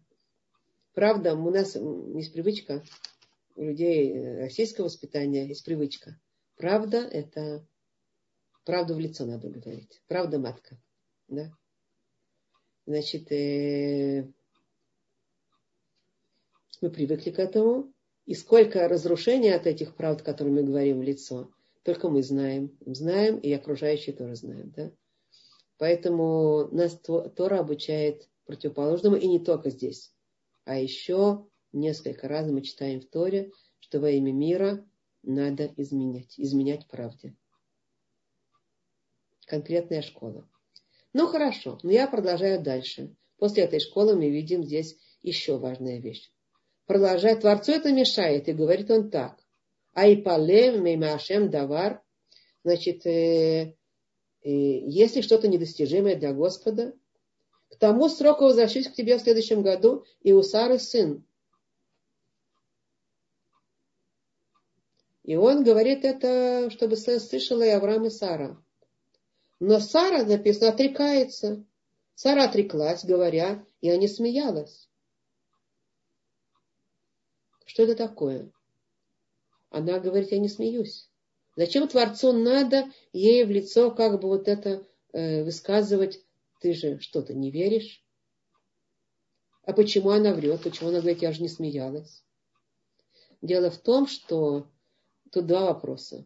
Почему Творцу это важно и почему Сара от, от, от, отрекается от этого? Дело в том, что поскольку Сара смеялась внутренним смехом, речь о внутреннем смехе Сары. Изменять правде, меня спрашивают, что имеется в виду изменять правде? Неправду говорить. Изменять правду – это говорить неправду. Явную неправду. Седер? Называется изменить правду. Так, хорошо. Э, так ты здесь, значит, э, что? Так почему Сара сказала, я же не, я же не смеялась? Речь о внутреннем смехе Сари, что она даже не осознает, что она смеялась. И речь не только о внутреннем смехе Сары, это еще речь о, о нашем внутреннем смехе иногда, которым мы смеемся и даже не осознаем, что мы смеемся. Есть у нас у всех цинизм, неверие, всякие такие состояния, когда мы даже не даем отчета, что мы на самом деле э, там похихикаем внутри, говорим, ну-ну, угу, да. Голос в нашем сердце говорит, не всегда мы это осознаем, но Творцу это очень важно. Творец продолжает э, ей доказывать, а Творец ей отвечает. Но он сказал, нет, ты смеялась. Ты смеялась. Зачем Творцу это нужно? Непонятно вообще. Творец хочет чему, чего-то добиться от Сары. Дело в том, что поскольку это не только от Сары, и от нас всех, я думаю, да, это только для школы определенная, да, поскольку этот смех был сокрыт, так наши мудрецы поясняют, да, и не, не э, только от глазах окружающих, а также от, глазах, от глаз самой Сары. Он был в подсознании Сары. И он отражал ее недостаток в вере. В вере возможности Творца сделать то, что, как Творец говорит, что у меня нет, нет возможности, есть что-то недостижимое для Господа. У нее, да, это, этот смех внутренне отражал ее недостаток веры, возможности Творца сделать ей и Аврааму то, что невозможно как бы родить. Ну и что? Продолжают нам э, пояснители, говорят следующее. Кроме Творца никто не знал о том, э, о том смехе Сары, который был внутри. И даже она сама не очень-то осознавала этого. Поэтому она сказала, я не смеялась. Там написано, я же боялась, ибо она боялась. Я же, я же богобоязненная, как я могу смеяться? Творец говорит, я же богобоязненная. Она даже не полностью осознает, что происходит внутри нее. Но Творцу все-таки важно поднять вот этот секрет Сары из ее подсознания в сознание. И он конкретно об этом говорит. Нет, ты смеялась. Почему он ей говорит? Чтобы она задумалась.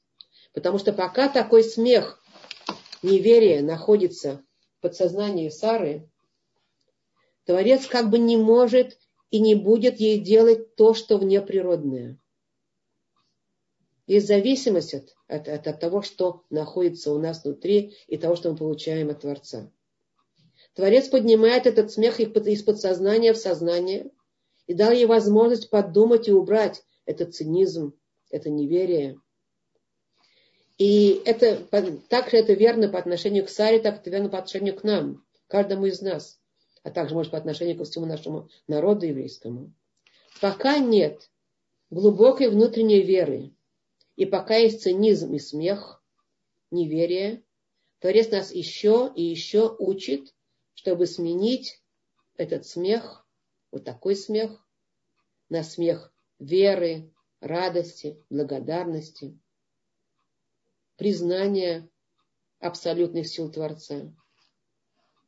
И поэтому, в конце концов, Сара, когда уже действительно она беременеет ребенком и имеет этого, она говорит и рожает его, она говорит, схок асари луким. Схок асари луким, э, беколя шума и цхакли. Смех мне сделал э, Бог. И каждый об этом услышит, кто услышит, будет смеяться надо мною.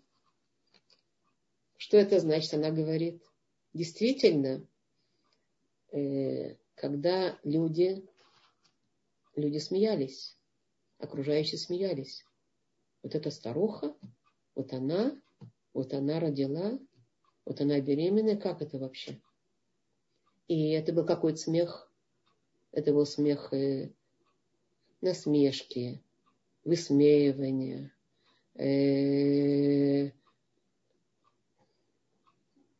тоже цинизма тоже, да, принижения. И она правильно говорит. Смех мне сделал Творец. И все те, кто это слышит, он будет смеяться. Но тут тоже очень важная вещь. Этот смех, есть виды смеха, которые не дают нам расти. И Творец это доносит. Он пытается разбить в нас этот смех. И он лечит Сару, лечит нас этим пониманием. И когда рождается Ицхак, то тогда Раши пишет, он рождается Альшем Цхок, по имени этого смеха, который был. То есть вот это непонятие смеха, вот это был настоящий смех. Когда родился Ицхак, когда действительно все это произошло, вот тогда наполнился мир большим смехом. И написано, что э, у нас написано, что Раши пишет, схок, ров схока я баулам. Огромное количество смеха было в мире, когда родился Ицхак. Э, арбе акарот не в киду. Э, арбе холим нирпеу. Арбе тфилот нану много бесплодных э, забеременели, много больных вылечилось, много молитв были, было, были, было принято, было очень много смеха. Какого смеха? Другого смеха. Какого смеха? Э, Раши говорит, э, с одной стороны, имя Ицхак по имени смеха, что наполнился мир смехом, а с другой, а с другой стороны, э, Раши пишет, что это по имени, э, ну, имя Ицхак, это аббревиатура слов Юд Нисьонот, Далит, э, слиха, Цадик Шнот э, Хаей Сара, Хет Емим Шенимоль, я зачитываю, я сейчас переведу, Векув Шана Авраам. Значит, он говорит, Раши пишет, что это и Иуд это 10 испытаний Авраама. Э, цадик это 90 лет Сары. Хет это 8 дней, что на восьмой день э, Ицхак был э, обрезан. Да? Первый. Авраам был да? на восьмой день был обрезан. Акув это 100 значит, лет Авраама. То есть перечисляется, если Раши перечисляет вот эти аббревиатуры слова Ицхак, 10 испытаний Юд, э, Цадик 90 э, лет Сары, Хет дней, э, дня э, сам, ну, обрезания. И хуф, хаф это значит, э, хет это 8, да, а куф это 100, 100 лет Аврааму. То есть по имени тех трудностей, которые по дороге э, к настоящему смеху, по, по дороге к настоящему открытию вот этого настоящего смеха. Какого смеха? Какого смеха? Который хочет Творец, чтобы мы смеялись. Вместо того, чтобы смеяться смехом цини, циничным, смехом неверия, смехом там и насмешки, там и каких-то э, таких э, ухмылочек, этим смеяться смехом веры, благодарности, э, признания полных сил Творца.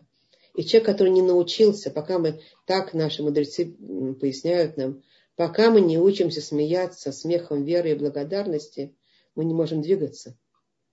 Только после трудностей вот такие, только после трудностей, когда они проходят, мы учимся смеяться, как полагается. Мы все можем, я думаю, можем сказать, как пройдя всякие трудности, которые для нас, если мы оборачиваемся назад, нам кажется э, практически нереально, что мы их прошли и как мы их прошли. Вот тогда мы, вот так нас обучает эти трудности смеяться другим смехом. Э, кстати, в будущем написано, когда придет Машех, написано «Емалес хокпину улишене нарина». Тоже написано. И наполнится нас наш род э, смехом, э, э, смехом и наш язык э, ну, восхвалениями, э, рина, пениями, написано пениями. Так вот, об этом речь. Э, смех бывает разный. Целая история по поводу смеха. Смех бывает разный. По-русски говорили, кто смеется, тот, кто смеется последним, да. Наверное, еврейский смех, он будет самый, самый, самый последний, самый, самый основной, самый важный, да. Но во всяком случае, э, то, э, каждый из нас должен очиститься и убрать свой внутренний циничный смех и обучиться смеяться кошерным образом. Да? Эм. И в наше поколение продолжается борьба за смех. Не только там, не только Тора нас обучает, а и в наше поколение продолжается борьба за смех. Э, это наша как бы, задача подумать, каким смехом ты смеешься. Уменьшающим, циничным, там, ядовитым, там, каким-то там, э, э, или наоборот, э, благодар, благодарным верой, верой э, полаганием, знанием, значит, э, истины. Ну, вот это э, то, то о смехе, что, чему обучает нас здесь книга. И как бы это одна из основных, поэтому можем понять, почему сказал э, Магид э, Мимаз Безарич, что смех это суть, суть Ицхака, а его цель смеха – исправление мира.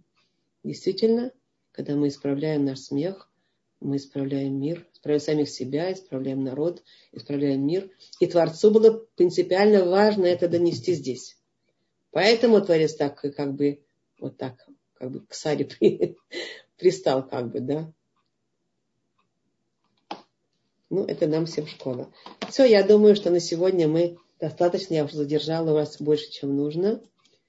Э, если у кого-то есть вопросики, можно задавать. Все. Вот можно, можно спросить. Да, да. Алло. Погромче. Я, э, почему говорят, что Авраам что, что? над Сарой был бездетный? И, и поняла, что? Ну вот почему, вот вы сказали, Авраам тоже был бездетный.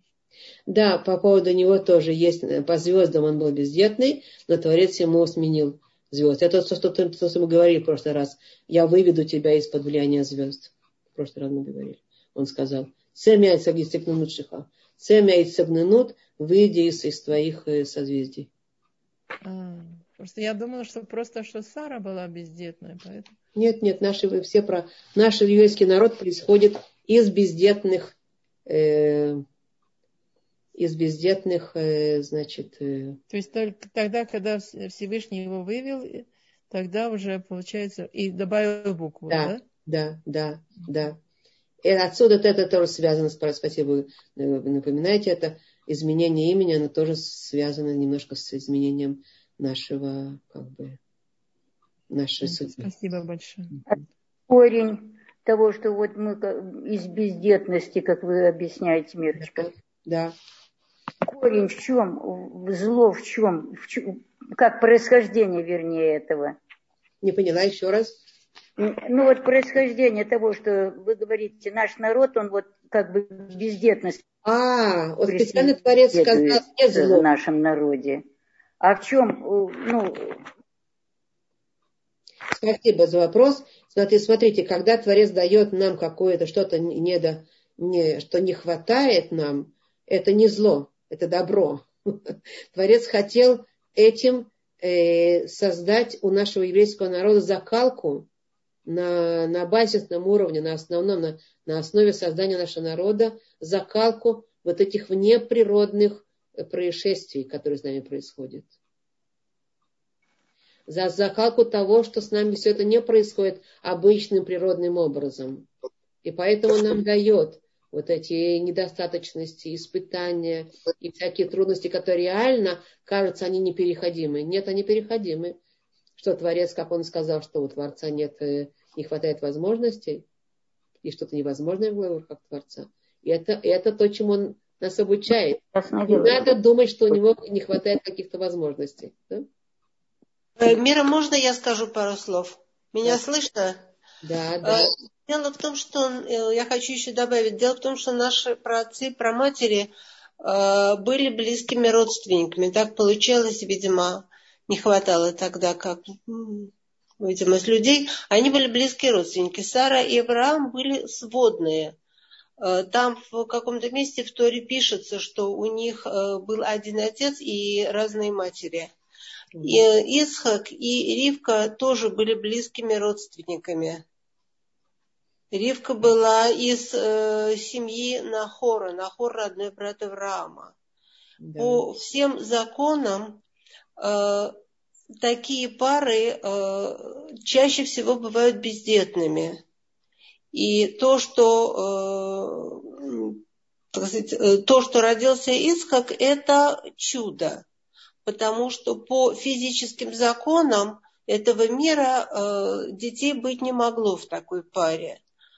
А вот эта история, это еще и демонстрация явления чуда, поскольку э, как бы чудо в иудаизме, э, как, как я слышала, э, имеет даже некоторое определение. Чудо это временное изменение Творцом законов этого материального мира в силу чрезвычайных обстоятельств. Вот когда сложились чрезвычайные обстоятельства, вот тогда Всевышний поменял установленные им же физические законы этого мира, поскольку мир у нас, в общем, физический, материальный мир, да, и э, таким образом Э, как бы нам было показано, что в силу чрезвычайных обстоятельств по каким-то эм, основаниям законы, физические законы могут быть временно изменены для достижения требуемого в данный момент результата. Спасибо. Я только немножко изменю слово «чрезвычайные обстоятельства». Хорошо? Можно? Спасибо за ваше замечание важное. Э, чрезвычайные обстоятельства – это немножко не совсем то, что как бы та идея, которой нам изобучает Творец. Это не чрезвычайные обстоятельства. Силу особых обстоятельств, скажем так, в силу особых. Духовных обстоятельств, по которым, э, по, по этим закономерностям духовный Творец ведет наш народ всегда.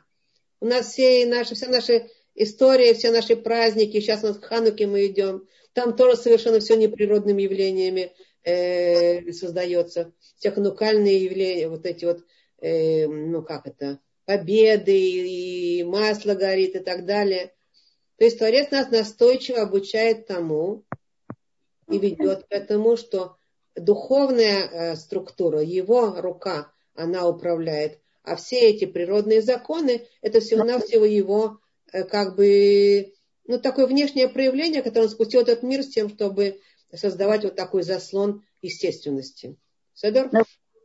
Правильно. Вот вот, вот это понятно. Ну, это ясно, это точно так.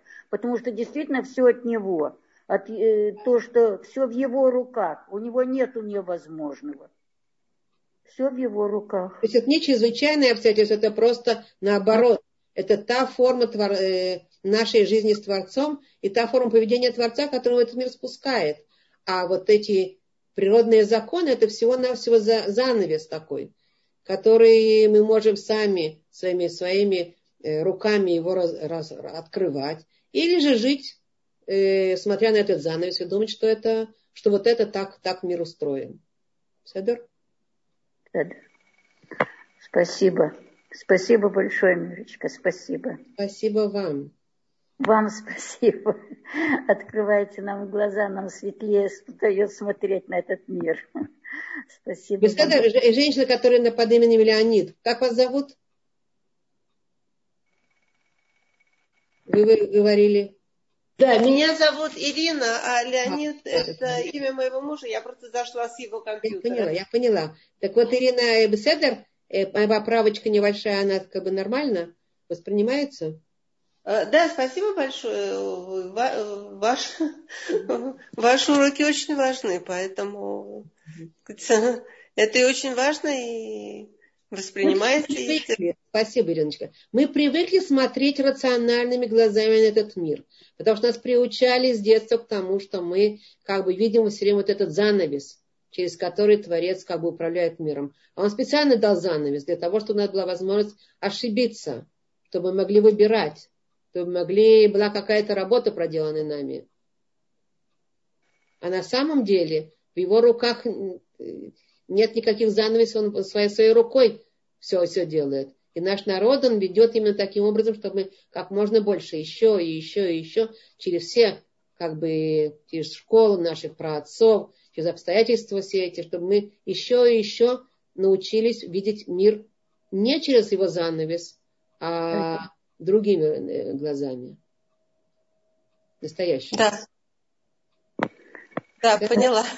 Да, без Спасибо вам. Спасибо. Мира, Мира, извините, вопрос можно? Это да, Лея. Да, да, Лечка, да. А, у меня такой вопрос. Из этой главы вот схок и, э, так сказать, внутренний смех Сары, который осуждает как бы, ну, объясняет то, что циничный смех, он как бы неуважителен и, и нежелательный. С другой стороны, этот циничный смех в иудаизме э, нами расценивается как грех или как, э, как э, ошибка, и за это надо просить прощения или делать шуфу. Вот меня, вот, если действительно порой возникает такой внутренний смех, и вот теперь я как бы себя осуждаю, что вот они, что, значит, я поступаю как-то очень нехорошо, и над этим надо работать. Спасибо за вопрос, да. Смотрите, задача Творца не э, награждать нас чувством вины. Задача да. Творца нас наградить э, каким-то э, пониманием вещей, исправлением. Его задача, Сара тоже в его глазах не была какая-то грешница Хасу или какая-то циничная. Нет, она сама даже не знала, что у нее внутри находится. Она внутренне как бы улыбнулась там, и, и тот творец, поскольку она Сара, праведная, праведнейшая, он, он это выставляет ей на вид и говорит, смотри, что там внутри у тебя произошло. И она, в конце концов, как бы она понимает это, да, он просто, это не наказание, разговор Творца, Творца с нами, что мы виноваты, мы плохие, и нам на, мы даже, даже себя бичевать. Не, этом, не в этом речь. Речь в том, что он с нами разговаривает в соответствии с тем, кто мы на самом деле. Если мы внутри имеем еще всякие вот такие циничные голоса, это значит, его разговор с нами будет более соответственный как бы тому, что у нас внутри. Это то, что значит. Поэтому нам, стоит сдвинуться, посмотреть это, продумать, и не бить себя в грудь, что я такая грешница, а просто-напросто изменить это. Когда у нас эти голоса поднимаются, осознавать их, поднимать на сознание и говорить самой себе, давай, давай, отодвигайся, не годится, это неправильно, не стоит тебе этого. А ну-ка, давай укрепляйся в настоящем видении ситуации. Седер, правильно? Да, спасибо. Ну, конечно, нам до Сары, где мы и где Сара. Но ну, пути, пути ну, наши как бы, тенденция понятна. Вокруг люди тоже смеялись, и там они высмеивали, и говорили, сколько такой, э, вот, старая, там, там много всего было. Разные люди есть. И об этом наши источники пишут. Кто, каждый разный, разным смехом, но с каждым Творец ведет себя в соответствии с тем, каким он смехом смеется.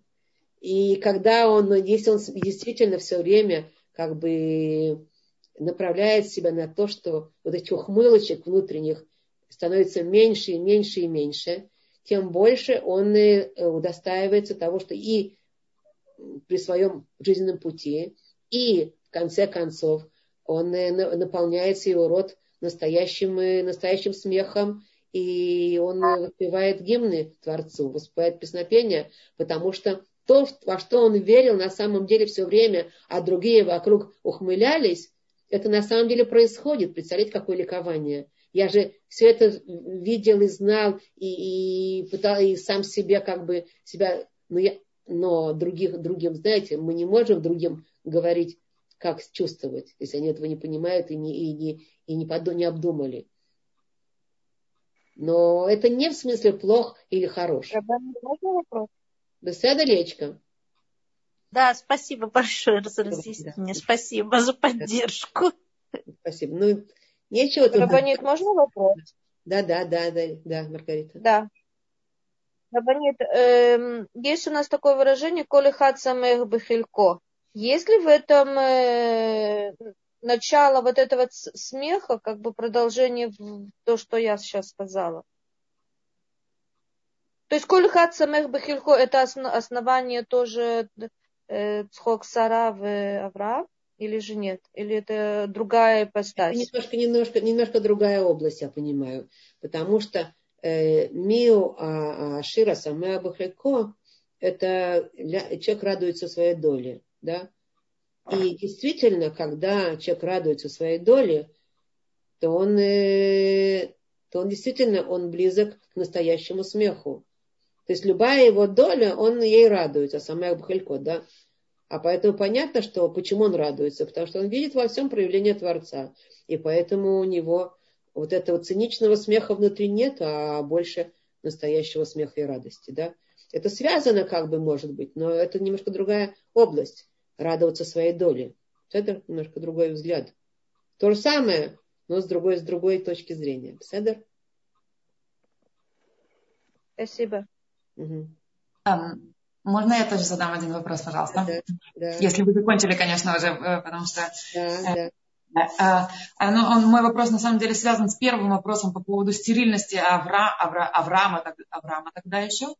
А, и а, я вот нигде не могла этого найти, что он стерильный был. Вы не могли бы мне подсказать, потому что я, насколько знаю, что после того, перед тем, как Авраам и Сара поменяли их имена, Хагар уже дважды была беременна. То есть что говорит о его потенции, скажем так. А. А я как бы ну, не, не, не смогла найти где-то такое. Э, э, я, я, да, я сейчас не помню. Я могу заняться этим, найти вам. В следующий раз будет. Да. Потому что я смотрю, да, вот сейчас вот если вот 17 э, глава э, и там перед тем, как, буквально перед тем, как э, они поменяли имена оба, э, Хагар уже дважды была беременна. Угу. Ишмаэлем. Э, Ишмаэлем, и до этого у нее был выкидыш. Угу, угу. Смотрите, это надо выяснить действительно, почему это, как, как это связано, да? Я спрошу да. и выясню. Седор, я как бы... Да. Ну, это я сейчас вот сидела, смотрела, искала, искала, и, ну, да. потому что я как бы изучала, но я не, ну, не, а, стерильности Авраама, а, я нигде не, не нашла. Угу. Угу.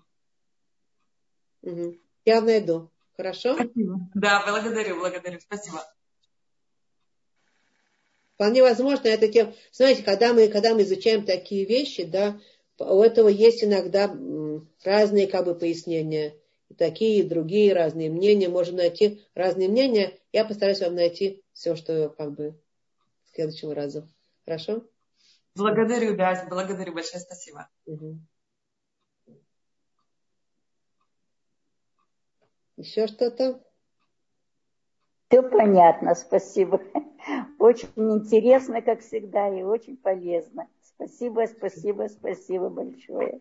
Спасибо вам. Спасибо за этот свет. Большое спасибо, всем здоровья и удачи. Спасибо и большое.